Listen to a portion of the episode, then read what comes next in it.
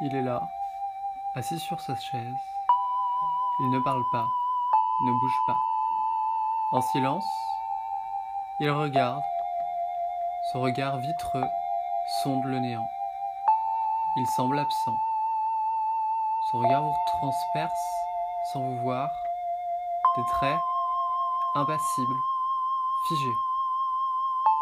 On ne sait pas depuis combien de temps il est là. La folie l'a pris. Elle lui a retiré la parole, l'ouïe et presque toutes les fonctions de l'organisme, mais pas la vie.